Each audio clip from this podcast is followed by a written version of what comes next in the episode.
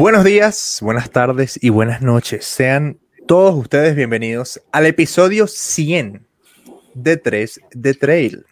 El podcast donde la cerveza y el trail running hacen el amor. Sí, señor. Llevan haciendo el amor 100 episodios. 100 episodios. Qué loco. Muchacho, bienvenidos. Episodio número 100. Qué felicidad, qué felicidad de verdad eh, estar aquí. Aquí en este lugar, en este momento, mejor dicho. Sí, Qué sí, loco, en este ¿no? momento. Nos Como- costó aterrizar acá, sí. Sí, no, y, y ha sido además todo bueno, un proceso. Sobrevivir a todo esto. Gracias a StreamYard ahora que, que podemos grabar y hacer todo esto en, A distancia. a distancia, que cuando comenzamos el podcast como que no era una idea. No, y, y- de hecho, sí. yo hay que decirlo, StreamYard, o sea, eh, lo conseguimos por necesidad. Por, el, Sí. por la, por la Sí. pandemia. O sea, nunca fue algo, algo bueno, pero, pero bueno, eso creo que lo vamos a hablar en el episodio que viene. Este, bienvenidos al episodio número 100 de 3G Trail. Eh, hoy no hay que decir de qué vamos a hablar y con quién vamos a hablar, pero sí hay que decir que este episodio llega a ustedes Gracias, a la a de Otso Sports y de la pola del pop. y de la Pola del Pop, Siempre, nuestro siempre han aliado. estado ahí. Sí, Así es. Hace 100 la Pola del Pop comenzamos. lleva 100 episodios al lado de nosotros. Sí, señor, sí, señor. La, la Pola más fiel de Colombia. Eso es, claro que sí. De hecho, Y lo hemos mi- visto crecer. Porque cuando Sí. arrancamos no existía la pola del pop. Nos servían cervecita de BBC. Así Ellos es. llevan como, que como 40 episodios con nosotros, la pola del pop. la pola del pop desde Sí. la 40. Sí, por ahí unos, sí, unos 40, más o menos. Unos 40 Por ahí más o ¿no? menos. Sí, sí. Pero bueno.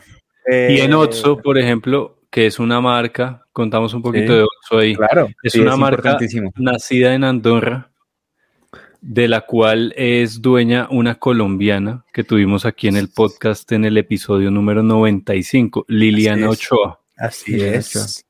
Eh, Otso es una marca donde venden ropa para deporte en general. eh, hay, hay unas cositas como específicas para trail, otras como específicas para ciclismo.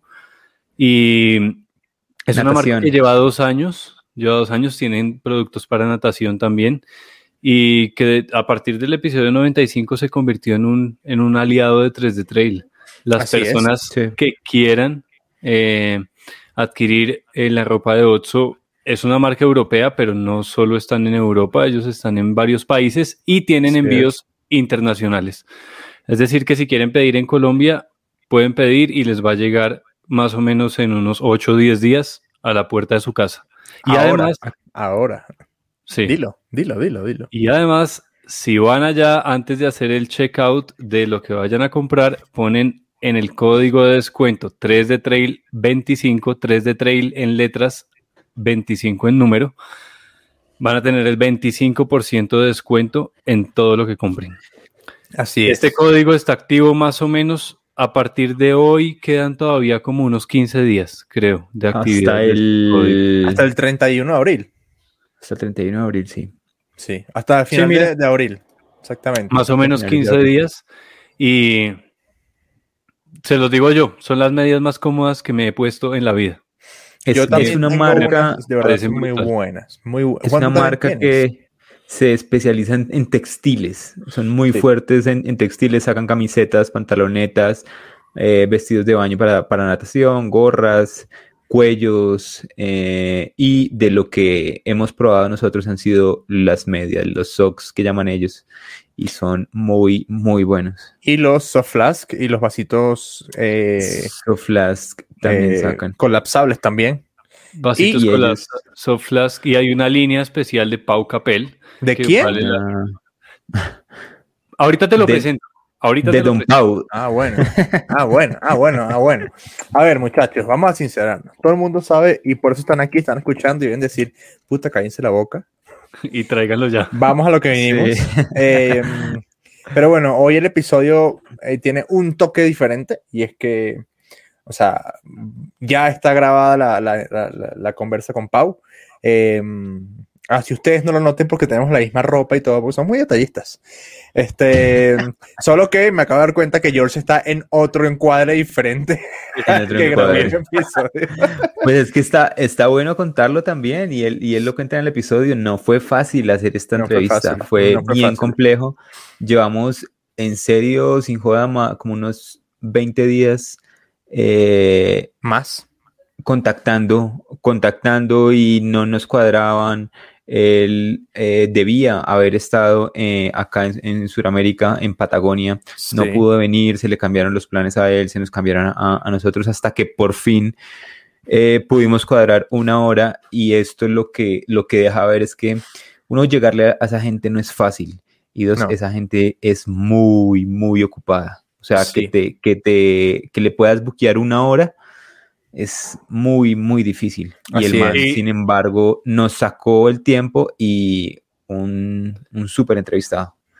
No, y aparte de todo, como él mismo lo dice al final, bueno, es que lleguen al final para cuando Pau diga lo, que, dice sobre la conversación que tuvimos. Exacto. Eh, es muy importante, eh, más allá de dar las gracias a Otso, que es el sponsor de este, de este episodio, eh, a Liliana, a Liliana y a Jordi, que son los directores de, de Otso, y de paso Jordi es el manager de, de Pau. Este, Estas conversaciones con, con Liliana y, y, con el tema de Pau arrancaron hace más o menos dos meses. Eh, más o menos. Cuando, cuando hablamos con, mucho con Lili, hicimos, cuando hicimos el episodio con ella. Em, y de hecho, ya la gente del 12-12, la gente que fue al 12-12 el 13 y 14 de marzo, allá les dijimos al cerrar el evento que el invitado número 100 de, episodio, del podcast era Pau Capel. Em, también debemos decir que no era el, objetivo inicial para nuestro episodio 100. Em, también hay que decirles a, las personas que no, es, no era Killian tampoco. Eh, pero la persona que inicialmente queríamos para el episodio 100 ya la conseguimos pero vamos a hacer algo aún más grande. Entonces, muchachos y muchachas, les recuerdo que compren un cochinito y le pinten un bigote. Sí. Sí, señor, que no, se les olvide. No es mentira eso, no es mentira eso y, y también eh, recordarles todo esto es súper cambiante, pucha. Eh, hay, hay, hay, cosas, oportunidades pues que hay que coger y se nos dio la oportunidad de contactar con Pau, con esto, lo otro y dijimos, bueno, eh, hacemos el episodio 100 con Pau y el, próximo evento con el bigote. Empiecen, empiecen a ahorrar, sí. Varias cosas quiero decir, varias cosas quiero decir.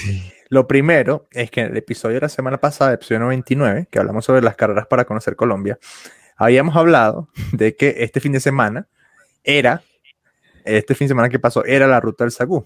Ya creo que la mayoría de ustedes sabe, pues que se tuvo que cancelar por temas de restricciones de, esta, esta situación que estamos viviendo. Pero ya llegará el momento en que les podemos contar un poquito más eh, sobre cómo estuvo la carrera. Em, pero me gustaría también decir, aquí voy a ir mesa, pero no me importa, y es que el invitado del episodio 100, el original, o sea, que queríamos en un principio, ¿por qué? No porque no queríamos a Pau, sino porque era un era, era difícil, ¿sí? O sea, no contemplábamos que fuese tan, tan lograble el asunto de Pau. El invitado del episodio 100 original, decidimos traerlo a Colombia en febrero. Pues, bueno, no, no, sé. o sea, aprovechando lo que estás diciendo, esos son los planes, ¿sí? Y que quede muy claro. Yo eh, hace, hace, poco le, le, estuve contando a un muy buen amigo y le dije, esos son los planes, weón. No sabemos si vaya a salir. Y él tampoco sabe si van a salir. Entonces, como va la cuestión en el planeta, en Colombia, en todo, esos son los planes que queremos, ¿sí? Entonces, eh, los planes que les podemos contar hasta ahora y lo que le podemos, les, sí les podemos decir es que empiecen a ahorrar. Por si esos planes salen. está a la eh, disposición de, la persona en cuestión, está a la disposición, ya hemos tenido la reunión con él y está a la disposición es una, es una cosa que no hay, no hay un referente en Colombia y ni siquiera en Sudamérica. Ya, pero estás hablando de entrevistar a Pau Capel o de lo otro. De lo otro. Ah, ok. Pero de lo ah, bueno, tampoco hay un referente aquí. Tampoco hay un referente. Tampoco. Pero bueno, muchachos, eh, no más, no más labia. Sí, sí, sí. Este, vamos a dejarlos con la. No fue una entrevista, fue una conversación. Una charla Eh, entre amigos. Lo pusimos aquí como un amigo más. Una amena charla con el señor eh, Pau Capel, el invitado del episodio número 100 de 3GT. Así que disfrútenlo y los dejamos con la conversa. Señor Pau Capel, buenos días, buenas tardes, buenas noches, donde quieras que estés. Bienvenido a 3G Trail, ¿cómo te va? Muchas gracias, muy bien. ¿Cómo está todo? Pues bien, bien, bien, mira, eh, recién entrenado, así que la faena por hoy ya está hecha y, y ahora relajado, a ver qué, qué podemos contar a la gente. Buenísimo. Estás en Andorra, ¿cierto? Sí, sí, sí, vivo, vivo en Andorra, me, me mudé en Andorra pues hará año y medio más o menos, después de, de ganar el Mont Blanc justamente y, y en Andorra se vive muy, muy, muy bien si eres deportista. Pues dicen que, o sea, es, como el paraíso, ¿no? Eh, montañas para donde quieras y Sí, sí, sí, mira, mucha seguridad. Justamente, detrás de, de la cámara tengo la montaña delante que la estoy viendo ahora y, y la verdad que es un país, lo que has dicho, muy seguro. Eh, Sí. a, a veces me he dejado la puerta de casa abierta, o sea, abierta, y, y se veía la bici, el ordenador y, y la vecina Mira. me ha dicho, Pau, te dejaste la puerta abierta, lo sabes, ¿no? Digo, no, no lo sé, pero, pero bueno, como estamos aquí como, como en casa, no pasa nada. Y, y después para entrenar es, es un paraíso. O sea, lo, De- lo- lo único que nos falta, que nos falta es terreno en llano, porque no tenemos. Pero si Eso quieres iba a montaña, no pasa nada. Y el clima, el clima está bueno en este momento para entrenar, ¿no? Están en Mm. invierno. Sí, ahora justamente hemos acabado el invierno, estamos en primavera y, y ahora se está yendo la nieve, pero bueno, aún hay un, un poco de nieve en las en lo que son las cotas más altas, las cimas, pero, pero hoy, por ejemplo, entrené mil positivos y pisé muy poquita nieve porque ayer llovió algo y cayó algo de nieve arriba, pero, pero muy poquita, así que ahora es la mejor época porque la temperatura es brutal, es ideal. Buenísimo. De hecho, en- Ay, en- hay, hay muchos ciclistas colombianos Mm. eh, que viven en Andorra este, Mm. para, Pues- para estar allá. Y además que es, creo que allá es un punto bien eh, fácil para ir a los diferentes lugares donde, donde hay competencias. en- en Es muy central, sí. Sí, queda como en la mitad entre España y Francia, entonces es como Sí, sí, perfecto. Pero deberías estar en otro lado, ¿no? O sea, si no estoy mal, justo hoy, o sea, hoy que estamos grabando, no hoy 14 Hoy sí, día que sale el episodio, se, se Sí, está, sí. se está corriendo Patagonia Run y Ya se no corrió. se pudo. Sí, ya se sí. corrió. De hecho, ya ganó Sergio ganó. Tracamán. Tracamán ganó. Sergio. Pereira. Pereira. Ah, Pereira, Sergio Pereira. razón. Pereira. razón. Sí. Sí. Ganó Sí, pues 100 sí, millas. de- te- tendría que estar por allí, por allí voltando. No hubiera corrido las 100 millas porque justo ahora me estoy recuperando de una lesión y, y hace nada, dos días que ya hice mi primer run sin dolor, así que es momento de intentar tener más cabeza que piernas y, y ahora pues esta semanita, semana y media, pues igualmente que tenga muy buenas sensaciones, estar relajado, pero tendría que estar en Patagonia y, y corriendo 21, 42 o 70 kilómetros. Pero, pero bueno, oye, las cosas buenas a veces se tienen que esperar y, y hasta el año que viene volveré con más ganas. Claro que sí.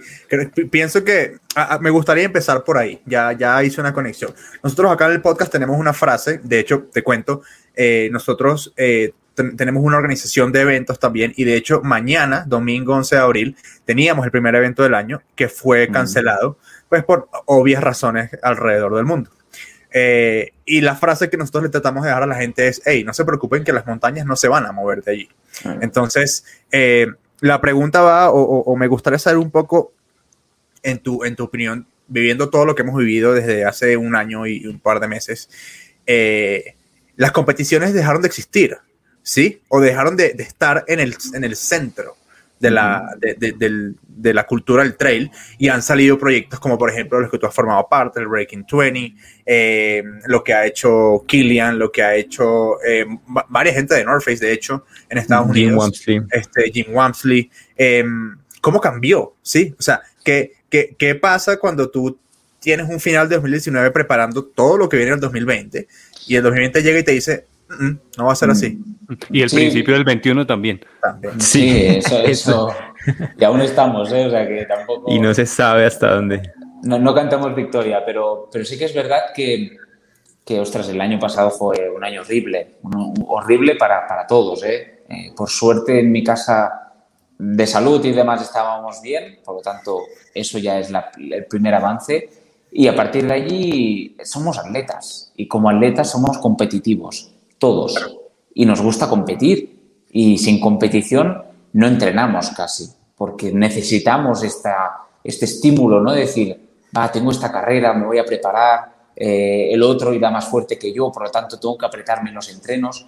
Y eso no, no estaba. Entonces, yo tuve que crearme mis motivaciones, que fue el Breaking 20, fue también hacer un proyecto en Menorca, que fue el Relief the Legend, que lo llamamos, que fue dar la vuelta a la isla de 186 kilómetros, y después tocando el cielo de Tenerife, haciendo la ruta 040, que ese fue mi año. Pero, pero bueno, eh, la preparación para el Breaking 20 fue complicada, fue complicada porque en España, por ejemplo, que me pilló el confinamiento en España después de correr la Transgran Canaria, que sí que se pudo hacer. Hmm. Terminó la Transgran Canaria, nos confinaron a todos, encerrados, y yo suerte que en casa sí que tengo cinta de correr, bicicleta y puedo entrenar, pero, pero un, un entreno de mantenimiento, no de mejora competitiva. Y, de, hecho, recuerdo. Complicado.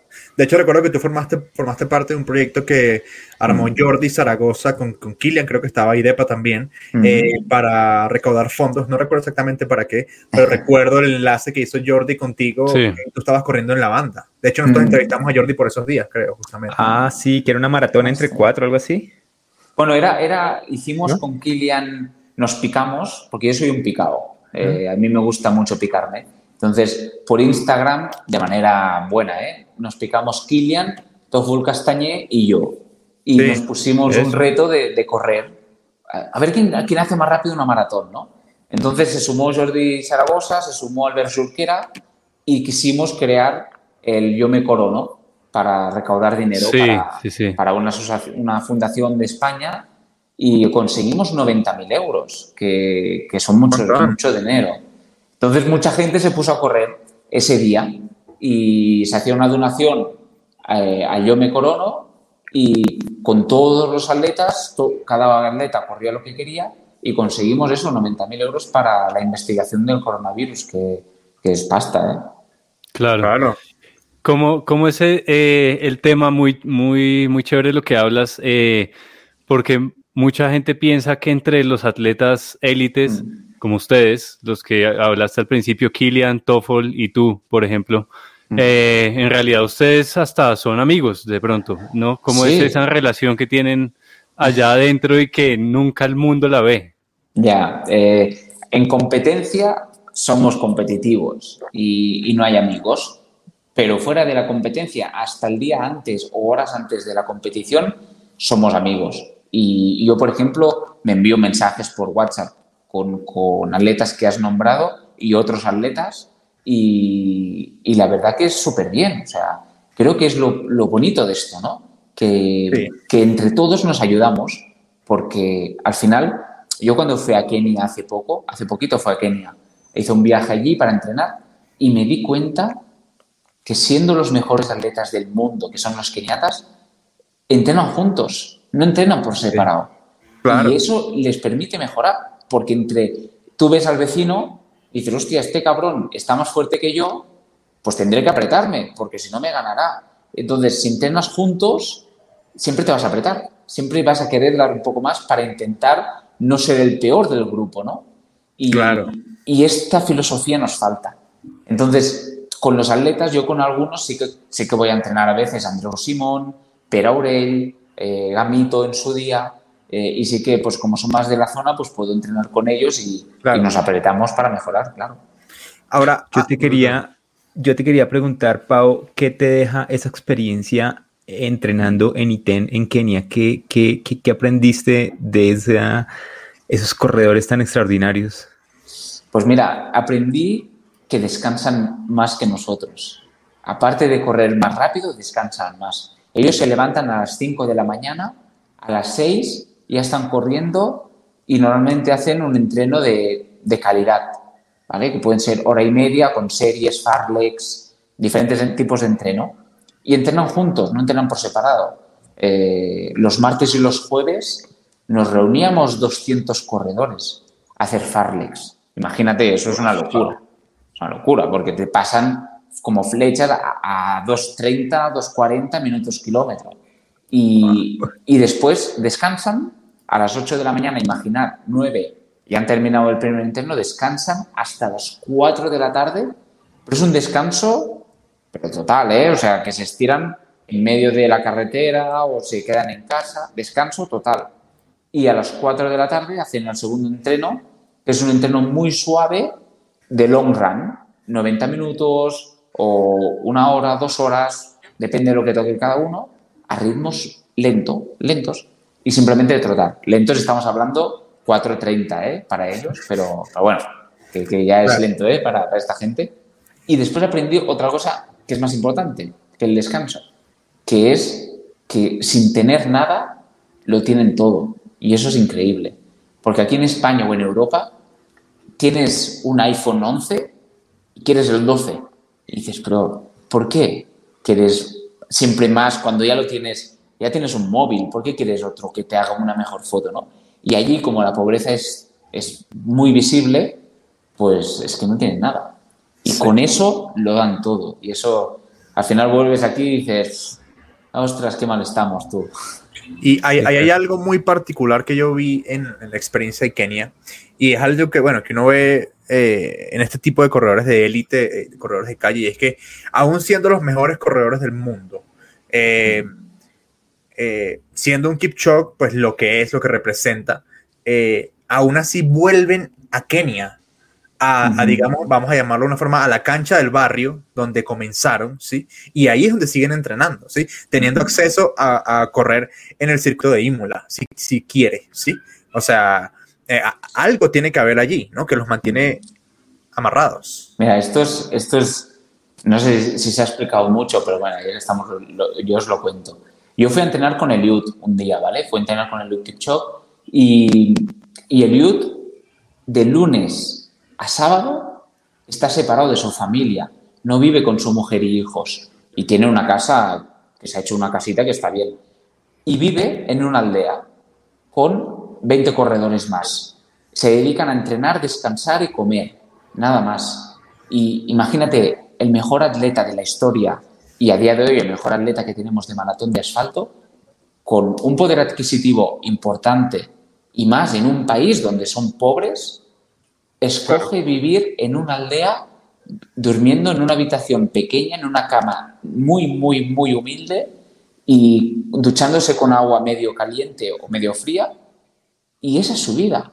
Y al final dices, ostras, ¿cómo puede ser claro. que, que, esto, pasa, esto pasa en Europa? Y bueno, este tío no vive en una aldea, este tío vive en un palacio y bueno, y tiene un Ferrari en la puerta. Seguro. Y dices, ¿qué, qué diferencia tú? ¿Qué, qué, qué, qué diferencia de cultura, ¿no? Y es lo que decías, que vuelven a Kenia para simplemente volver al barrio a entrenar con la gente que, que entrenan. Y después, esta gente que tiene este poder adquisitivo, porque han ganado carreras, son los mejores de la historia, ayudan a los atletas que no tienen esta posibilidad, ¿no? Eh, les dan bambas, sí. les dan ropa, los ves a todos en ítem. Estos viven en Kaptagat, estos 20 que os digo, que son los mejores, en otra ciudad, que está muy cerquita, pero los que viven en ítem, los ves todos vestidos de Adidas o de Nike, todos. Y dices, ostras, Pero, aquí es que hay algún atleta que les da ropa. Claro, okay. allá, allá, iba yo. Tú nos contabas que en ítem, por ejemplo, eh, se dedican a, a, entrenar por la mañana, descansar y luego vuelven a entrenar en la noche. ¿Y de qué viven? Si no son los atletas de élite que viven allá al lado de Kipchoge. Mira, viven, yo cuando fui allí entrenaba con cuatro chicos, ¿vale? Yo los contraté, estos chicos, para entrenar conmigo. Entonces, con lo que yo les pagué durante estas dos semanas, estos chicos tenían para vivir tres meses y medio, cuatro meses. Imaginar el nivel de vida que, que tienen. Claro. Esto ya me, me, me, me, pongo más serio porque es. Porque cuando llegas. Yo lloré mucho en ITEM. Yo lloré y, y me, da igual decirlo. Lloré al ver la situación. Al volver de entrenar, estar hablando con uno de estos cuatro chicos, volviendo andando al hotel yo, y él tenía su casita o su, apartamento en un sitio de allí al lado, y decirle, ostras, Amus, estoy un poco cargado, ¿conoces algún fisio? Me dice, sí, conozco uno que yo voy a veces, y digo, ah, pues llévame. Me llevó y, y le dije al chico, oye, resérvame ahora para mañana que me vendré a descargar. Entonces yo miré al, al- chico con el que yo entrenaba y le dije, ¿qué vienes tú? Me dice, es que no tengo dinero para pagarme el fisio. Y dije, hostia, no me jodas, reserva una hora que ya te la pagaré yo. Entonces me contó que como no tienen dinero, se dan masajes entre ellos, entre los atletas. O sea, el nivel de vida que tienen. ¿Y de qué viven? Pues mira, de lo que yo les di, de que después vaya otro corredor y les pueda dar algo, o de hacer trabajos pequeños de allí, pues ya pueda ser de agricultura, ya pueda ser vendiendo algo en alguna tienda, o viajando, si tienen la posibilidad, en alguna carrera, que les puedan pagar un fijo por participar o por intentar hacer un resultado. Ok. Pues a, a mí me, me- me- Ya. me parece que. Me parece que mal ahora, ¿eh? no, no, no. Estos son, estos son los episodios. O sea, este tipo de momentos son los que, los que a uno de verdad le dicen, por esto es que hago el podcast. Nos pasó una vez Sí. con. Sí. Creo que fue con Remigio Guamán también. Con Remigio Guamán. Estamos como, como en un hueco y uno dice, no, no, quedémonos acá, no importa. Hablemos de esto porque es importante. Y, y no cualquier persona tiene acceso a vivir eso y después tiene una ventana, seamos nosotros o cualquiera de los 250 mil medios que te deben buscar semanalmente, para contarlo. ¿sí? Entonces, me, me parece brutal que podamos hablar de esto y creo que se engancha mucho con lo simple, de verdad, que es nuestro deporte, Mm. que es coger unas zapatillas y salir al monte. La suerte que tenemos es que tenemos zapatillas. Mira, Exacto. Yo ahora mismo estoy entrenando con las Vectis de The North Face, las nuevas zapatillas con la esta de carbono que tienen, la, la placa de carbono. La placa. Y yo quise ve- vestir, entre comillas, porque hacíamos un documental en, en Kenia, a los atletas con los que corría, para que en el vídeo salgan pues con las bambas o con ropa de The North Face. Hubo dos atletas de estos cuatro que me dijeron, ostras, Pau, con estas zapatillas voy a correr un año, me dijeron. Y yo, ¿pero qué me estás contando? Container de un año. Me dice, sí, sí, me van a durar un año porque hasta que la sola no se rompa, yo esta zapatilla la uso. Le dije, y le dije, pues que el upper, la parte de arriba se va a romper porque al final el roce con el se va a romper. Me dice, es igual. Yo mientras me dure la, la la parte del suelo, yo la voy tirando. Un año me dijo que la usaría.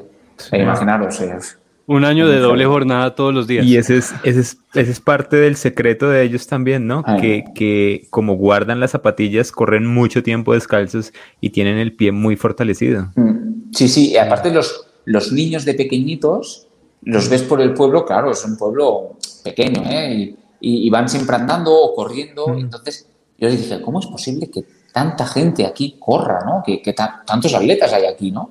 Eh, no solamente de fuera que vengan, sino de, de, de keniatas. Me dices que de pequeños, para ir al cole o para ir a comprar, es que vamos corriendo.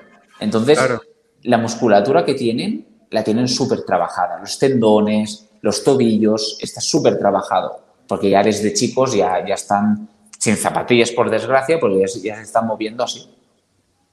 Ok. Ok. Pues, Sí, bueno. ah, sigue, George. No, no, es, no es algo, o sea, es que me toca también mucho porque hace, hace una semana que estuve en un viaje en, en un lugar al que uno va caminando durante cuatro días aquí en Colombia, que se llama Ciudad Perdida y es un lugar donde viven aún comunidades indígenas y donde toca ver cosas muy parecidas de lo que cuenta Pau, que vive en Kenia. Los niños, por ejemplo, andando descalzos por senderos en el monte sin, pero sin problema y con una sonrisa en la cara. Y, pero por otro lado pasan también mucha hambre. Entonces, no, eso es, es una conexión ahí que dice que, wow, lo deja uno. Hay una cosa que me gustaría traer aquí a, a- a la conversación y es, bueno, ya, ya que mencionaste el tema de que tuviste la oportunidad de compartir con, con Kipchok por un, un- un rato, eh, ahí digamos que, eh, voy a decirlo así, a mí no me importa, eh, el mundo, el mundo del deporte, de la prensa, de las marcas, de, de las métricas, del dinero, eh, necesita siempre una figura, ¿sí? Un, alguien a quien mirar, ¿ok? Eh, en el, creo que en el running de calle es sin duda alguna en este momento Kipchoge. Y en el trail running, eh, desde hace yo creería que un par de años, eh, el foco está en Pau Capel, ¿sí? Sí. Y ahí se habla. A, a mí personalmente no me encantan esos focos por, creo que por dos razones. Primero, porque siento que este deporte no necesita tal vez de, de tanta, tanta, eh, no sé, tan, tanta luz, sí, tanto, tanto bombo. Y el otro, porque obviamente yo nunca voy a llegar a hacer eso, entonces tal vez es un poco de Pero el, el, el, punto al que quiero llegar es, eh, si se dice que Elliot es el mejor del mundo en calle y tú eres el mejor del mundo ahorita en ultradistancia, no sé si tú tengas una respuesta a esta pregunta, es, ¿cuánto eres el mejor del mundo? O sea, ¿quién dice o cómo uno llega a hacer eso y por cuánto tiempo dura, ¿sí? Porque, por ejemplo, en el fútbol, un ejemplo, uno es campeón del mundo por cuatro años hasta que llega otra persona, ¿sí? Pero ¿en qué momento uno puede decir o, se considera que eres el mejor del mundo? No sé, si no sé si hay una respuesta para eso. Mira, me siento un afortunado de poder ser atleta profesional, pero no me siento el mejor del mundo, pero, y os lo digo con total sinceridad, ¿eh? pero os lo digo que se lo digo a mi madre, le digo, es que mamá, yo no sé, la gente está, no, está bien de la cabeza porque yo soy normal, o sea, yo me como una paella con mis padres y me tomo una cerveza con mis padres cuando, el domingo cuando hacen paella, ¿no? O sea que claro. Eh, no, no, llego a concebir esto de ser el mejor del mundo en algo porque siempre he pensado que yo he tenido la oportunidad de competir en el Mont Blanc, que para mí es la carrera que te clasifica en el ranking mundial, ¿no? El ultratrail del Mont Blanc como ultradistancia te clasifica. Entonces, si lo ganas, pues bueno, puedes decir que estás entre los mejores del mundo. Pero es que, que no compita en el Mont Blanc, hay muchos que igual no tienen la oportunidad, igual serían muy buenos siendo corredores de larga distancia, eso no lo sabemos. Claro. Entonces, para mí, que me, la pregunta directa, ¿cómo se sabe? Para mí es quien gana el Ultratel del Mont Blanc se puede considerar entre los cinco mejores del mundo. Porque también es verdad que el Ultratel del Mont Blanc es una carrera y ese día es de tener el día. Igual hay un atleta que es mejor que tú y ese día, por X o por Y, no tiene el día, por mala suerte. Entonces, tampoco lo puedes llegar a valorar. Y hoy en día, otra parte importante, y te hace ser no el mejor del mundo, pero considerado un buen atleta, es que lo puedas explicar. O sea, es tan importante como ganar como poder explicarlo. Porque si ganas y no lo explicas, nadie lo va a saber. Entonces, el hecho de explicar las cosas, el hecho de eh, poder ser un personaje, si me permitís la palabra, mm, público, mediático, también te permite situarte en un ranking, ¿no? Porque al final la gente verá de ti, te verá entrenar, te verá competir y quieras o no, eso también te coloca en un sitio pues más arriba si eres más mediático, ¿no? Entonces creo que se puede ser muy bueno, como habéis dicho Remigio antes, habéis comentado Remigio, eh, Remigio es un buen atleta, pero igual de comunicación no comunica tanto o no comunica nada. Entonces, no se le considera tan buen atleta porque la gente no conoce de él. Solo lo va a conocer si sabe de esa carrera que va a participar. Entonces, eh, hoy en día es una sociedad que necesitamos comunicar bien y ser muy buenos. Acabas de dar, en, el, en, el, en, el, gancho de, de, otro tema que queremos hablar. Sí, o sea, se, se, puede decir entonces que, que, para ser el mejor del mundo hay que, hay que hacer más cosas que correr rápido. Totalmente. Sí, es que lo, lo, comentamos aquí una vez con, con Carl Igloff, que es que no es suficiente ya correr rápido. No, y además las marcas a mí no me obligan a publicar nada. Eso, eso lo he contado, no, lo he contado mucho, ¿eh? pero a mí las marcas no me obligan a publicar nada. Me dicen, haz lo que quieras, pero yo considero que para ser buen atleta y aparte intentar que la gente también esté motivada en esto del trail y pueda seguir el trail, hemos de comunicarlo. Yo si voy a hacer el Breaking 20 y no hay un documental o no comunico nada, mm, vale, está muy bien para mí, para mí está muy bien, pero ostras, le falta un punto, ¿no? Yo quiero que la gente esté siguiéndolo, que después el documental se publique y eso pueda motivar a gente a entrenar, ¿no? Y después digo, ostras, hubo un chico que le dio la vuelta a Mont Blanc en solitario eh, el año del COVID, no hizo el récord, pero lo acabó. Y igual no saben ni mi nombre, ¿eh? pero, pero mira, soy yo. Y, le serví como motivación ese día, ¿no? Y creo que es súper importante comunicar, porque si no, puede ser muy bueno, pero si quieres ser profesional, la comunicación es vital. No sé. que son tantas cosas que, queremos tocar. De hecho, de hecho, aquí voy a hacer una mención especial que igual ya le hicimos al principio del episodio, y es que este episodio, pues, eh, eh, se, se, hace posible gracias a Jordi y a Liliana de Otso. Eh, y creo que por ahí queremos como entrar un poquito en el tema de, de los patrocinios, George. Creo que vas por ahí, ¿verdad? Sí, sí, va por ahí. pues muy interesante cuando hablas que no, o sea, por ejemplo, The North Face no te obliga a publicar nada, sino que es algo más más que va dentro tuyo, que, creo que llevamos todas las personas y ese es uno de los fines de, este podcast, por ejemplo, y es darle a conocer el trail al mundo y darle a conocer más que al mundo, por ejemplo, el trail a, Colombia del mundo y, al mundo el trail de Colombia. Y que existe un pequeño país en Sudamérica donde también hay trail y hay un podcast que habla sobre trail. Entonces, eso eh, me pareció brutal, pues, como esa conexión ahí. Y eh, me gustaría un poco que nos contaras cómo es el tema de, de mantener un, un, sponsor, tal como, por ejemplo, eh, The North Face.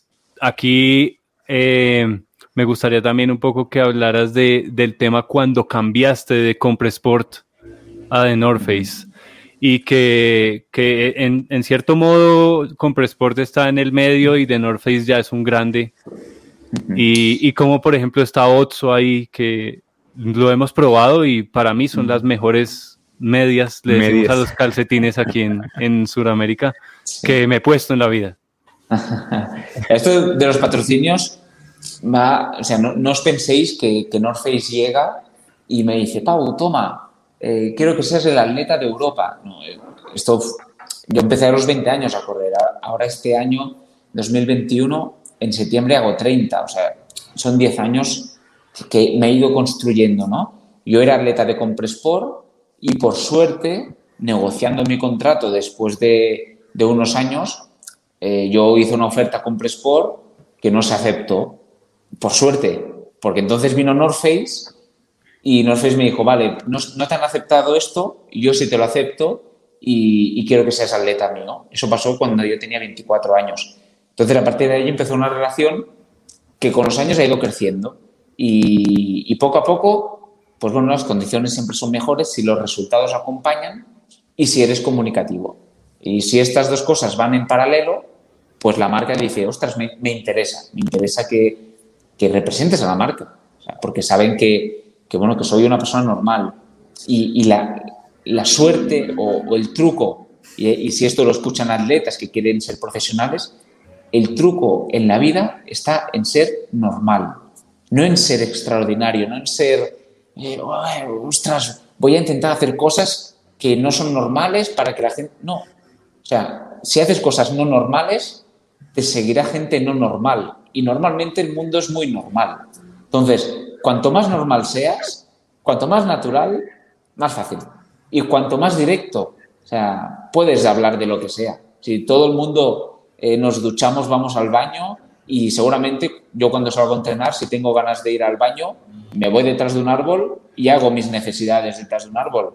Y me, y me levanto los pantalones y cuando llego a casa me ducho y no pasa nada. Entonces, cuanto más normal seas, mejor. Y eso las marcas dicen, ostras, este tío que es normal y hace buenos resultados, me interesa. Y, y ocho, ocho, por suerte, eh, Jordi, que es el, también el, el manager de 8 es mi representante y con él ya lo conocí en Compresport, por ejemplo, y hemos hecho una relación pues ya de amistad. Es más, ahora mismo esta entrevista la estamos grabando y estoy en su casa, en un despacho suyo, porque ahora en media hora empieza el Barça Madrid o el Madrid Barça.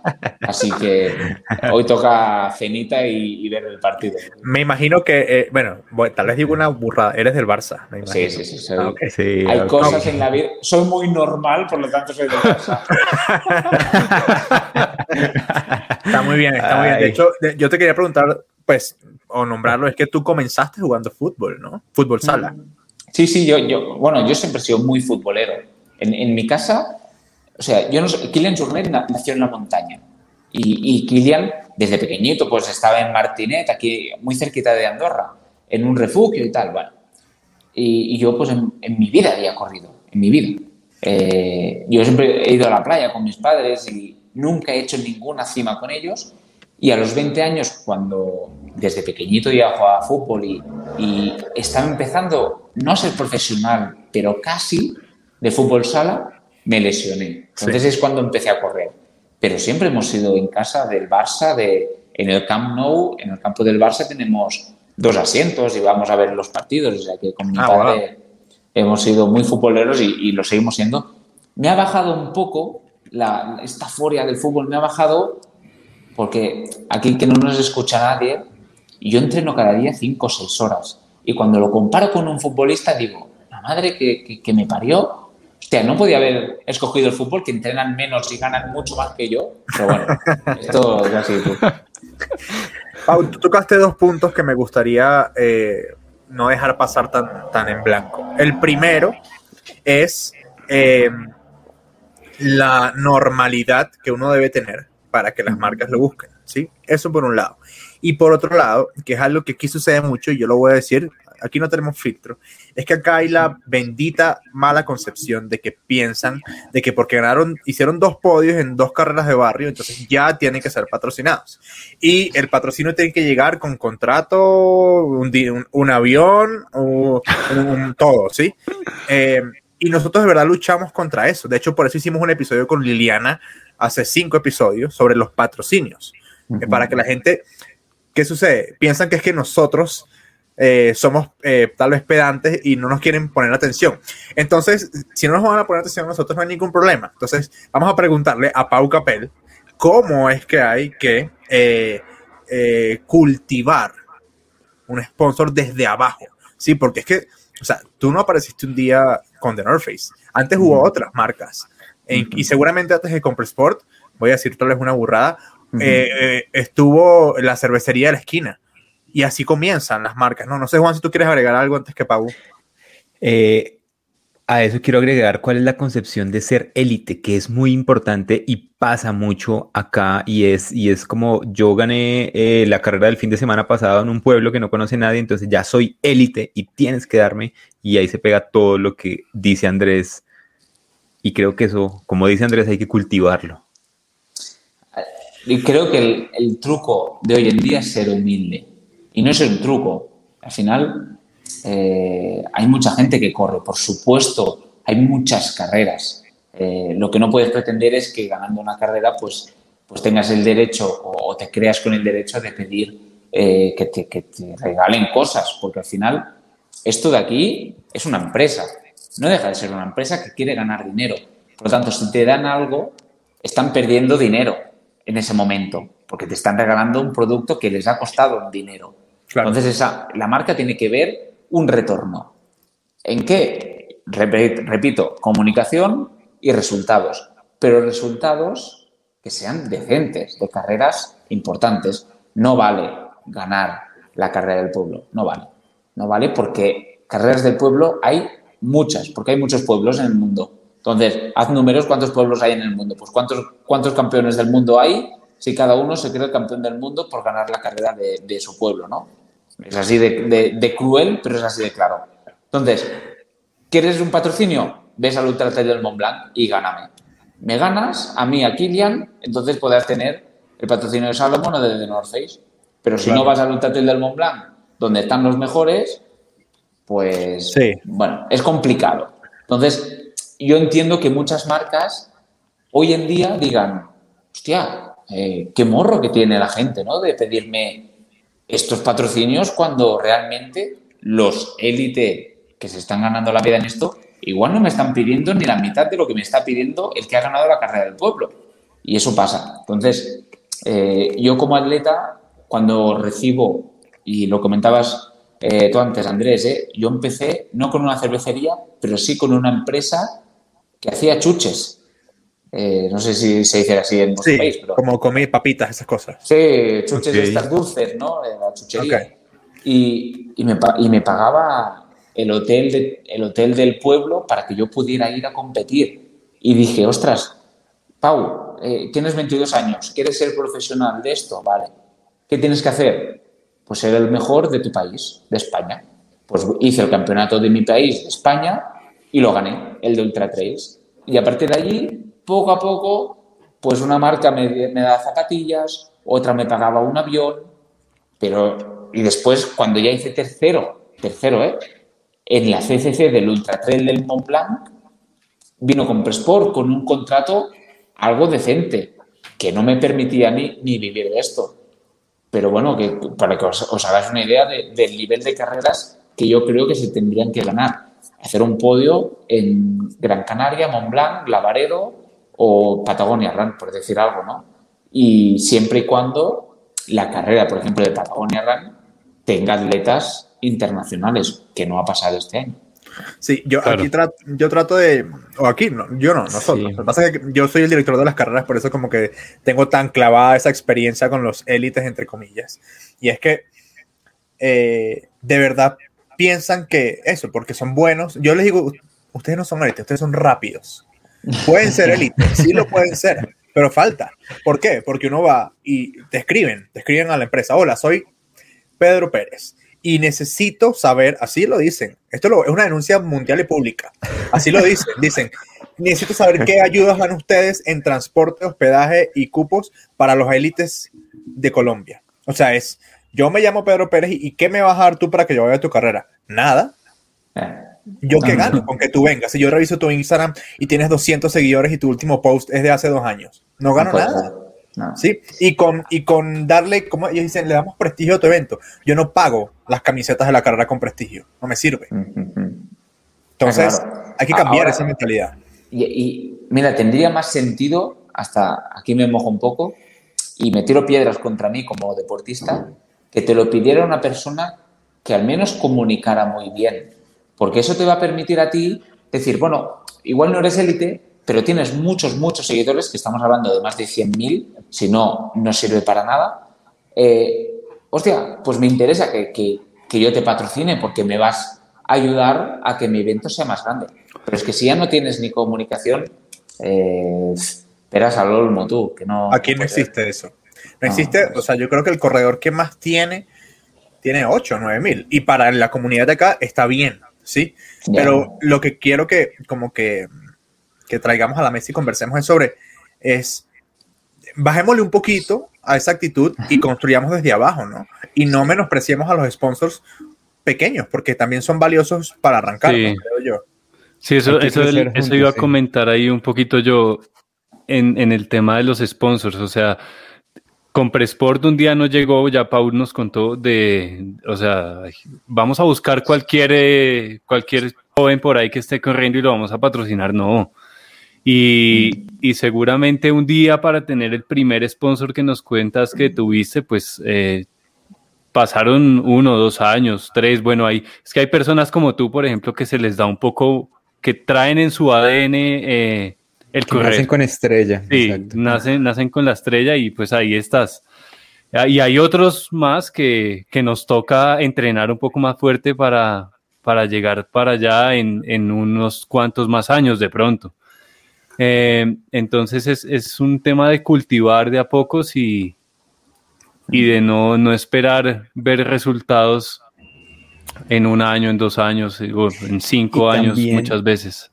Y también eh, esto lo, lo uno con una pregunta que nos hacen un, un seguidor, ella es Jessie Barón, eh, es, tú no has dejado de, de formarte eh, en otras áreas de tu vida, ¿no? Ella pregunta, tú eres ingeniero in- industrial, eh, en, en algún momento ejerciste y en qué momento decidiste que te ibas a dedicar al trail running?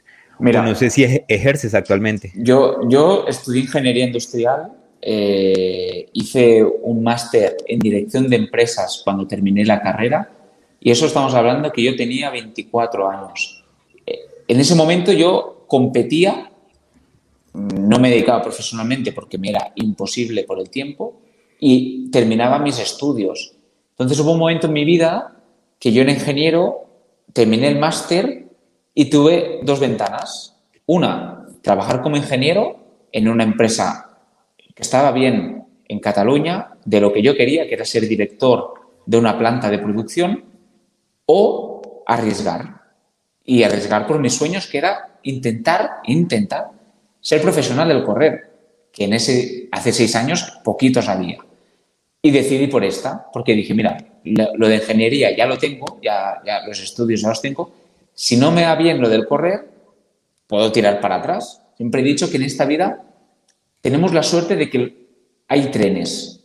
Y tú estás, ahora mismo, cada uno de los cuatro estamos en un tren de nuestra vida.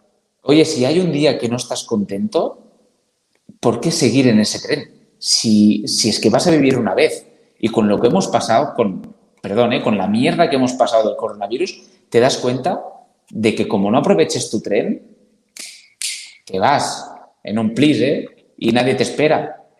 Mejor bájate del tren si no te gusta y coge otro. Y es lo que hice.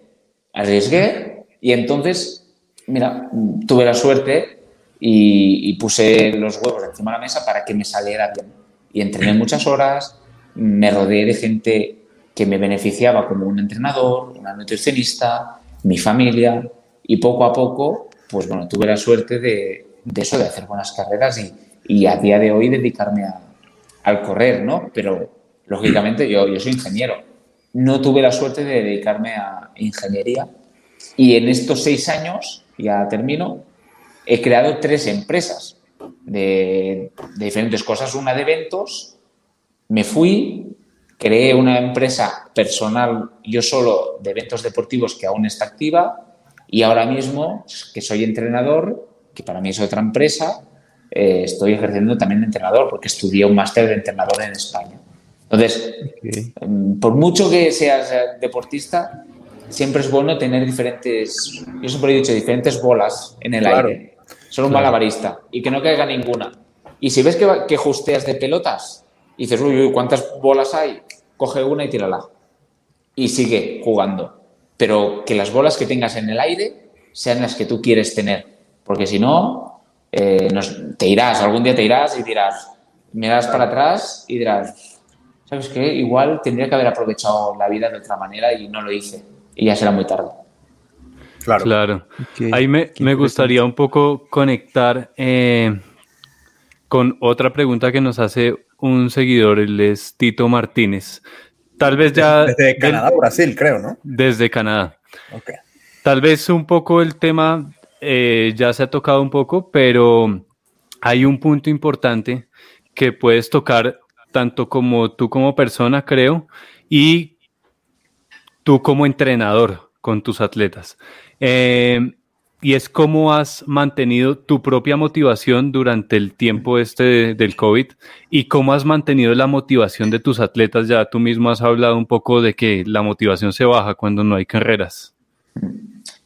Milagros no se pueden hacer. O sea, que, es verdad que al principio de, de la pandemia cuando estábamos en casa, hasta parecía, y es mal decirlo, pero hasta parecía un juego porque decías, oh, me han encerrado en casa. Bueno, no pasa nada, vamos a correr, subir escaleras, jaja, mira, tal, no sé qué. He hecho cinco kilómetros en casa, estás loco, ala. Y era como un juego. Pero después, de cuando. Mira, tengo hasta visita. Ahí está Jordi. Eh, mañana en directa. ¿eh? Buenas tardes. Hola Jordi. Hola Jordi, ¿cómo Hola, estás? Jordi, ¿cómo estás? Esto, esto se publica en YouTube. No, solo debería avisarle que ha empezado el Madrid-Barça. Sí, aquí lo tengo yo también. Acá yo lo tengo en mi, en mi televisor también. Pues, bueno, lo que os decía, ¿no? Que, que al final parecía un juego y, y, después, ¿qué pasa? Que hay un momento que dices, bueno, llevan tres semanas y la motivación baja, pero baja a mí y le baja a todo el mundo. Claro. Y ahí es, trucos no se pueden hacer. O sea, al final, pues bueno, es lo que nos ha tocado vivir y, y no pasa nada por estar tristes, ¿eh? Y, y, a mí me pasó, me pasó que dije, ostras, ¿qué hago, no? Pues hice el reto este del yo me corono con Kilian, eh, un día me hice, pues yo qué sé, 70 kilómetros en la cinta como reto, eh, bueno, te metes retos y, y, de ahí tiras. Y a los atletas míos les hice lo mismo, pues retos. Ostras, es que en media hora no puedo subir más escaleras. Y dije, bueno, pues el lunes que viene haremos 40 minutos. Prepara, nos vamos a preparar como sea, pero haremos 40. Y les vas metiendo retos que sean súper alcanzables, que es lo más importante hoy. Que la gente no haga retos que parezcan imposibles, sino que todos los retos que hagas tengas ese punto de decir, creo que lo puedo hacer. Y ese Me fue encanta el truco. que diga Pau Capel eso. Porque sí. la gente se pone retos inalcanzables. Sí. O sea, y que, y que una persona que está en la élite del mundo diga, hagan retos que puedan hacer. Me parece muy importante porque muchas veces queremos como ser más y no sé qué, y yo soy más fuerte y es mentira. No, no, no. Y es el problema, ¿eh? Que, que al final, en una carrera como la Patagonia Run, hay muchas distancias y la gente se piensa que hacer las 100 millas es hacer la carrera de la Patagonia. Y eso es, eso es mentira. Porque el que hace una media maratón o una maratón o 70 o 100, si la, si la terminas, eso es un éxito. Imaginaos una persona que hace un año que empieza a correr y, le- y- y le metes a hacer 70 kilómetros. Es que lo vas a matar. A él o a ella. Es mejor hacer 21, terminar y decir, ostras, he terminado 21 kilómetros, que no es una broma. Y después hacer una maratón si te apetece. Y si no te apetece, haz 21. Si es que es mejor terminar contento que terminar fastidiado. Es que somos tontos todos. Entonces no- nos ponemos retos que a veces dices, pero, pero ¿cómo te vas a poner allí a correr eso? Chaval, si te vas a hacer daño. Sí, nosotros hicimos una cosa acá, de hecho participamos los tres, nos inventamos un reto de llegar de la Tierra hasta la Luna, entre corredores, ciclistas y caminantes, y todo el mundo podía aportar un kilómetro al día, no importaba, y tuvimos que como 1500 personas fue algo así, ¿verdad? Eh, y llegamos, entre todos, George está silenciado, entre todos, este, pues acumulamos son cua- casi 400 mil kilómetros. Y creo que ahí la motivación era, era más mental que física, porque, a ver, ¿cuántas personas en el mundo realmente podían mantener el físico que, que tenían, de verdad? Sí, o sea, siendo sincero. eh, ¿Quién, ¿Quién no se engordó unos kilos en la cuarentena? ¿O quién no perdió el físico? O sea, era muy difícil, ¿no? Eh, tengo una pregunta acá que creo que ya se me respondió, pero esta puntual tal vez no. La manda Esteban Basante, de acá de, de Bogotá, y dice, ¿qué querías ser cuando eras niño? Pues mira, cuando era niño quería ser futbolista. Siempre me ha gustado el deporte ¿eh? y quería ser futbolista. Después, cuando ya empecé a estudiar un poco, quería ser mecánico de la moto de MotoGP, eh, Ok. ser ingeniero, que por eso estudio ingeniería.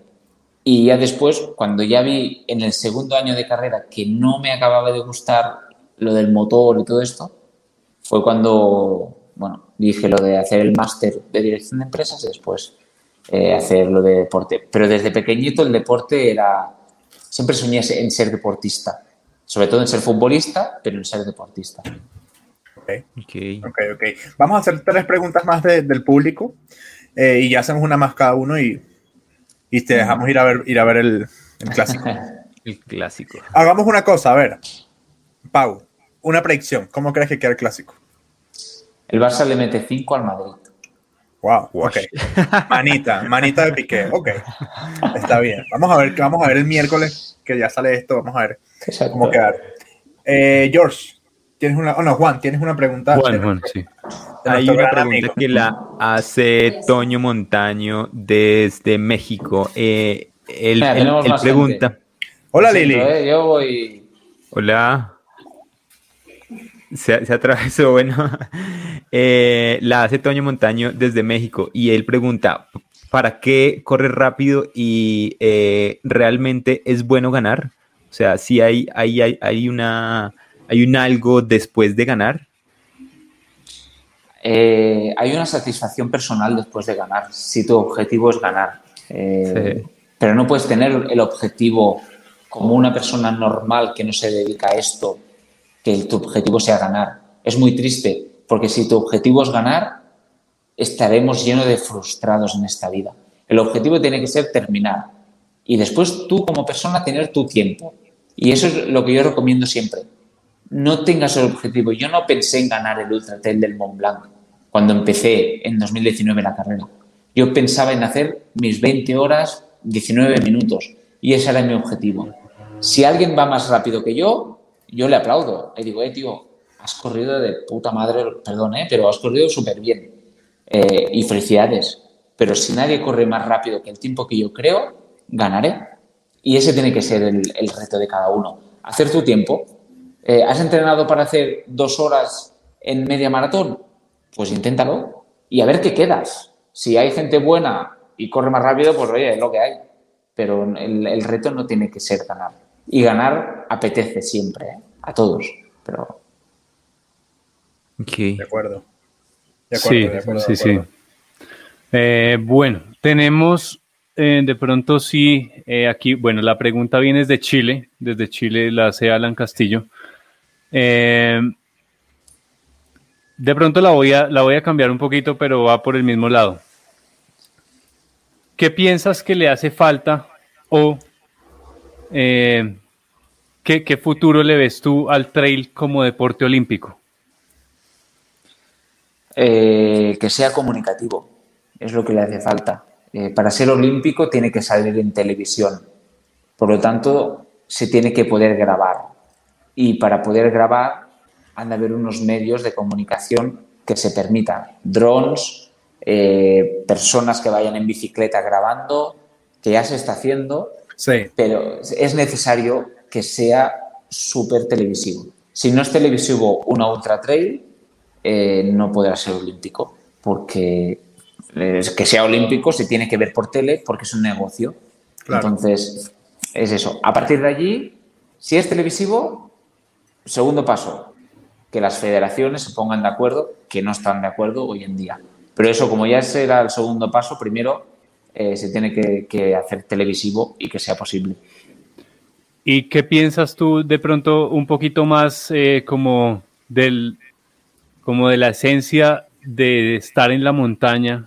Eh, ¿Se pierde o no se pierde la esencia si volvemos esto olímpico? ¿Se pierde o no se pierde la esencia si logramos el primer paso que sería televisar un evento donde si vamos a la montaña pues vamos es más como a una conexión con nosotros mismos a tener un dron sobrevolándonos todo el día?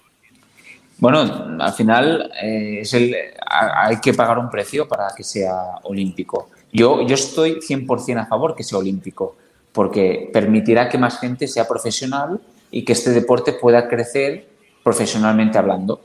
Ahora bien, eh, se tendrán que poner unos límites. Pues bueno, no tiene sentido que se haga una carrera de ultra trail en un circuito de 5 kilómetros. No tiene sentido, porque al final no, no somos ratas. Eh, somos gente que le gusta la montaña. Entonces se tendría que buscar este límite, decir qué se puede usar, qué no, eh, en qué medio natural se puede hacer una carrera para no perjudicar a los animales que allí viven, porque si se usan drones y demás, pues puede perjudicar a- al ruido y, y a los animales que ahí están conviviendo, y buscar este punto medio entre todos para que sea profesional. Pero yo estoy 100% a favor de que sea olímpico, vaya. Ok. Porque yo como atleta profesional quiero ser lo, mejor, lo más profesional posible.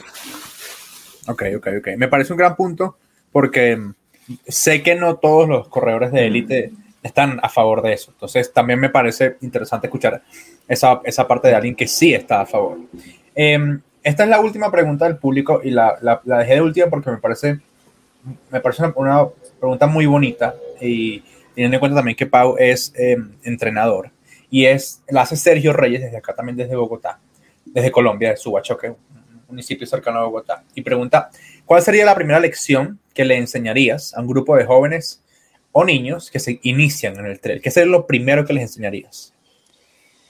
Pues sobre todo a, que disfruten, que, no es fácil, ¿eh? que no piensen en el reloj, que no piensen en carreras, sino que realmente se enamoren de esto, porque es como yo empecé.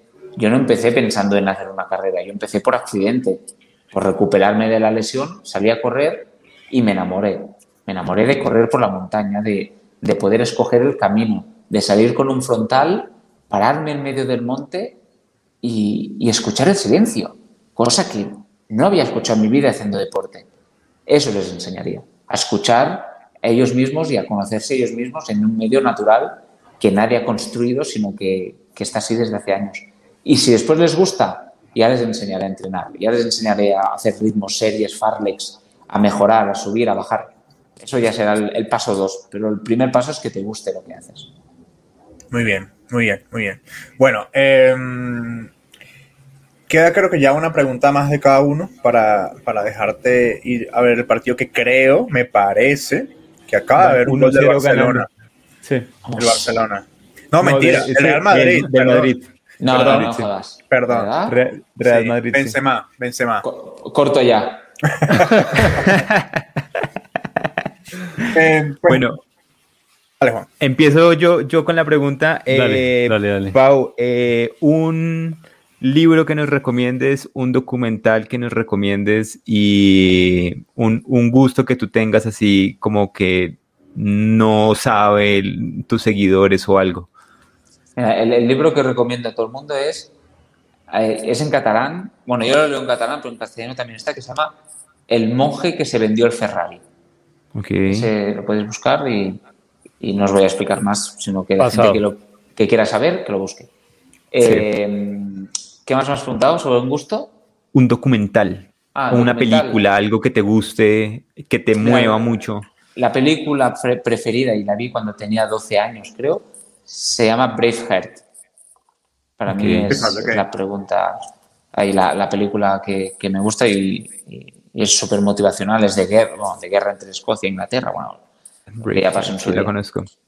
Sí, claro, claro, Braveheart. ¿Y algo más?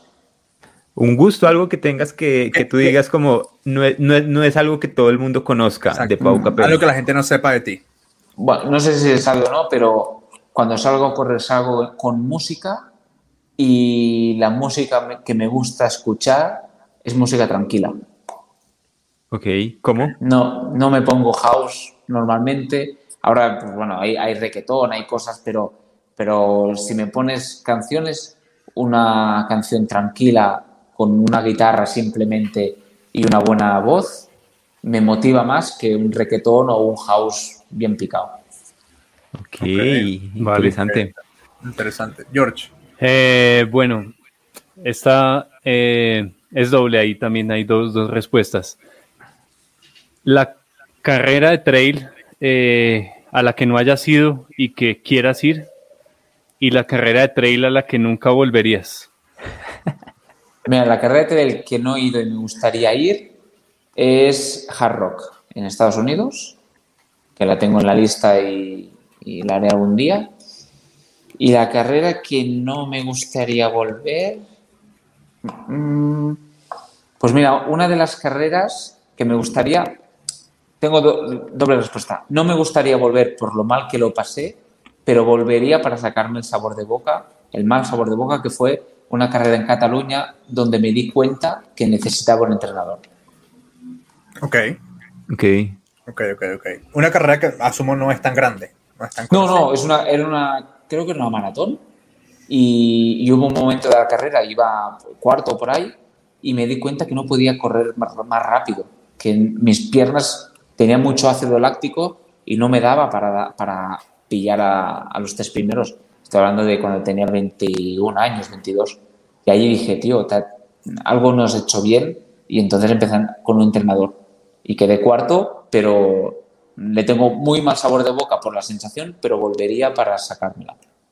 Ok. yo quiero hacer ahí una, una preguntita más.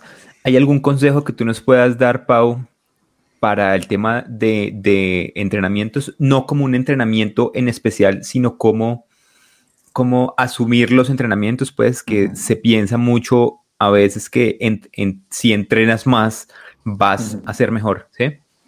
Yo entreno mucho, la verdad, que soy uno de los atletas que creo que entrena más, eh, pero a mí me va bien. Pero sí que es verdad que entreno mucho, pero también combino muchos tipos de entreno. Es decir, no siempre estoy corriendo. Hago bicicleta, Mucha bici. eh, hago gimnasio, que gimnasio es, es elíptica, bicicleta estática y ejercicios de fuerza con tu propio peso. No hago máquinas de fuerza ni nada, ¿eh?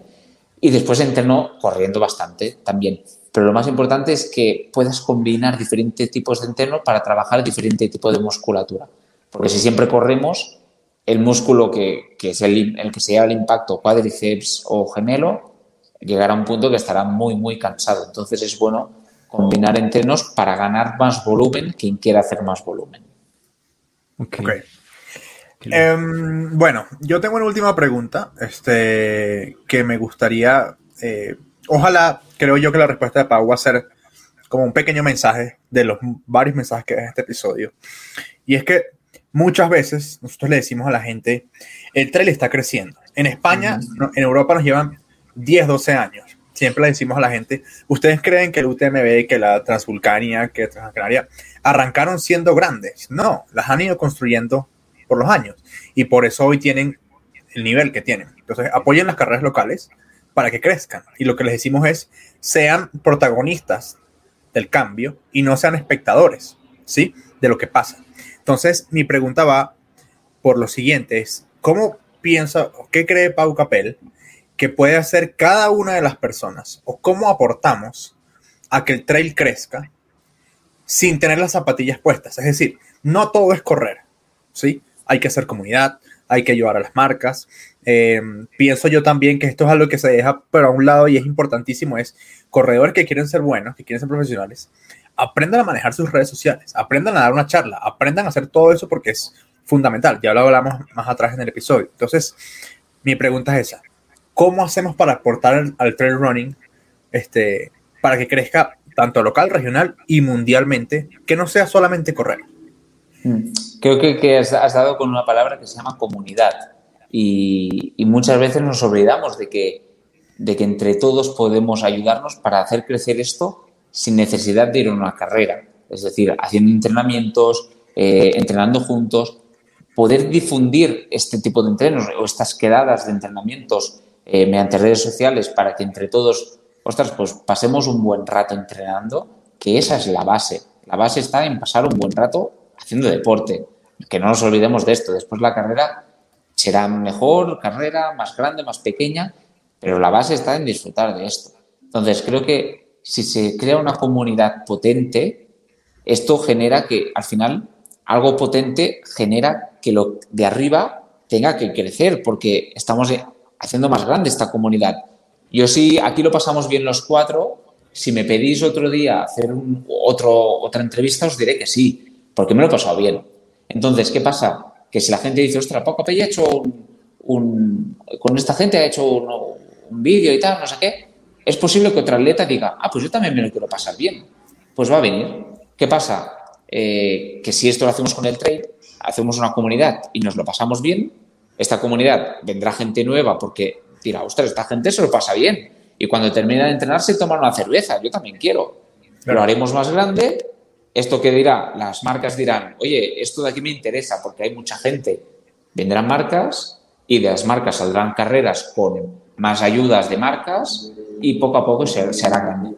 Y lo más importante, que sea súper sano, que sea muy sano que no haya, por ejemplo, dopajes como hay en otros deportes, que, que sea muy normal, o sea, que sea normal, no, no, no se pide nada más que esto, pero que sea sano y grande. Y si se hace grande la comunidad, como has dicho Andrés, eh, creo que tenemos mucho ganado, pero hay mucho camino eh, por hacer en el trail.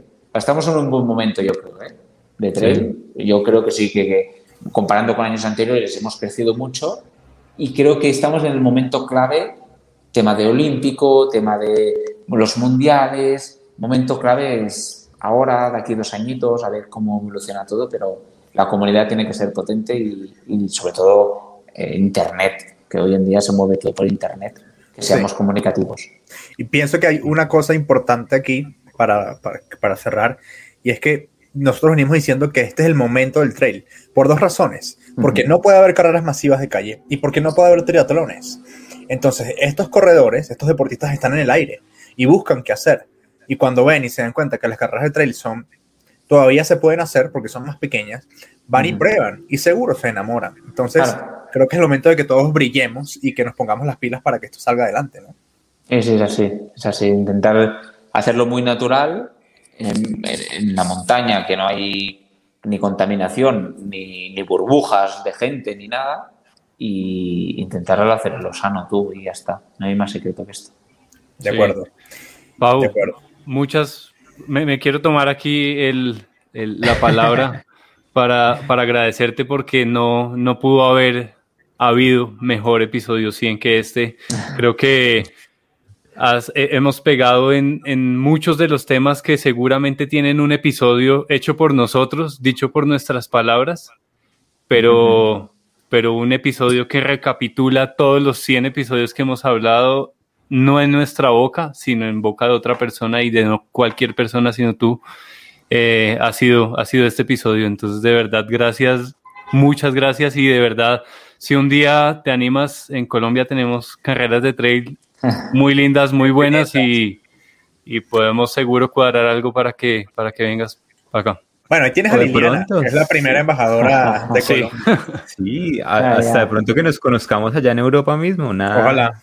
Ah, No, ha sido un placer, la verdad que he estado muy cómodo y no pudimos grabar, que la gente no sabe, pero no pudimos grabar por un problemita mío, así que nada, que hoy queda grabado y nada, ha sido un placer, me lo he pasado muy bien. Y espero que la gente que lo vea diga, hostia, el pavo es natural, es normal y hemos de ser todos así, que no, que nadie se suba a las paredes en esto. Eso es lo que yo quería decir para cerrar. fantástico. Hemos tenido la oportunidad aquí de tener a Jordi Zaragoza, a Remigio, a Cariglov, a, bueno, a una David infinidad de corredores americanos. Y siempre coincidimos estos tres en que son tipos normales, ¿sí? Yo lo voy a decir aquí y tal vez es un poco raro, pero en mi vida me imaginé tener el WhatsApp de Pau Capel. O sea, eso nunca te lo imaginas. Y cuando hablas con esa persona o, o Juan o George que han tenido oportunidad de hablar con otras personas, es como, son tipos normales, son tipos muy regulares. Y eso, eso a uno le genera mucha confianza y te agradezco tanto en el nombre de nosotros tres como en el nombre de la comunidad del trail colombiana, que creo que es la primera vez que tienes una especie de contacto con el trail colombiano. Mm, Eh, La primera vez. pues que, que te hayas tomado el tiempo de charlar con nosotros. Este, y, y sé que este episodio va a ser como el primer, es el 100, es el primero ya de un siguiente paso para nosotros, así que infinitamente agradecidos contigo, Pau. Ah, un placer, muchas gracias. Señoras y Vale. señores, este fue el episodio número 100 de 3GTL, espero que lo hayan pasado bien. Primeros 100 episodios de no sé cuántos van a ser, así que bueno, cuídense mucho, sean buenas personas como siempre y nos vemos pronto. Un abrazo para todos. Chao.